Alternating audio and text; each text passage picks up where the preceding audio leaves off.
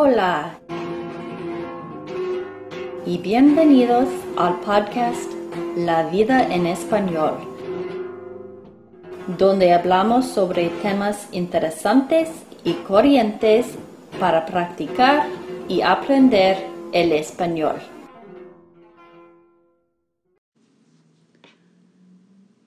Hola, bienvenidos al podcast La vida en español. Me llamo Jenny y en este episodio y unos cuantos episodios que siguen este episodio, yo voy a leer un libro de unos de uno de mis autores cristianos favoritos, Max Lucado. El libro se llama Todo lo que Dios tiene para ti. Ojalá que lo disfruten. Vamos. Dedícate a algo que disfrutes. Reconócelo en todos tus caminos y Él allanará tus sendas. Proverbios capítulo 3, versículo 6. Los asesores de empleo idóneo de la empresa People Management International Incorporated han hecho esta pregunta a más de 70 mil clientes. ¿Qué cosas has hecho en tu vida que disfrutaste y consideras que las hiciste bien? En todos los casos, escribe su fundador Arthur Miller Jr., los datos demostraron que la gente invariablemente regresaba al mismo patrón de funcionamiento que cuando realizaron algo que disfrutaron e hicieron bien. O, dicho sucintamente, nuestro pasado nos presenta el futuro. ¿Es posible que eso sea cierto? ¿Pueden los intereses de la infancia pronosticar las aptitudes de la adultez? Adultez, lo siento. ¿Será que las inclinaciones ah, tempranas sirven como primer bosquejo del retrato final?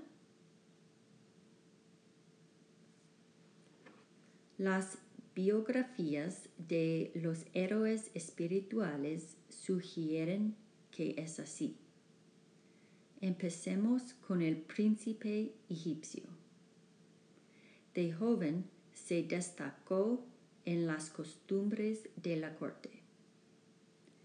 Dominaba las leyes de los antiguos reinos. Él había estudiado a los pies de los mejores astrónomos, matemáticos y abogados del mundo. Mil quinientos años después, se lo recordaba como aquel que fue instruido en toda la sabiduría de los egipcios y era poderoso en palabra y en obra. Hechos capítulo 7, versículo 22. Lo poco que sabemos de la crianza de Moisés nos muestra lo siguiente. Siempre manifestó afinidad con la educación superior y alegría a la injusticia. Oh, lo siento, alergia a la injusticia. ¿Recuerdas la primera vez en que se lo menciona en las escrituras como adulto? Había presenciado la manera en que un egipcio golpeaba a un esclavo hebreo y reaccionó matando al egipcio. Al día siguiente, Moisés vio a dos hebreos peleando y decidió intervenir de nuevo. Esta vez uno de los hebreos preguntó,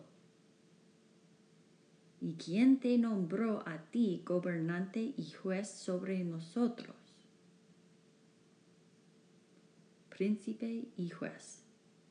Qué acertada fue esa descripción.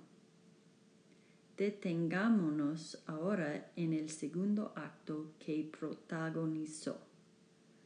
Para evitar que lo arrestaran, Moisés huyó precipitadamente al desierto, donde encontró más injusticia.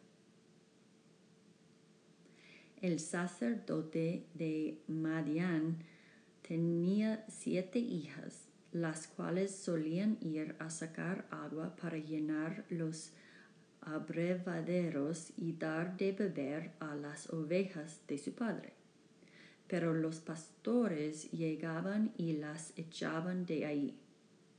Un día Moisés intervino en favor de ellas, las puso a salvo de los pastores y dio de beber a sus ovejas. Éxodo capítulo 2 versículos 16 y 17. ¿Qué es lo que llevó a Moisés a proteger a esas jóvenes mujeres? su belleza, su sed, quizás ambas cosas, o tal vez algo más.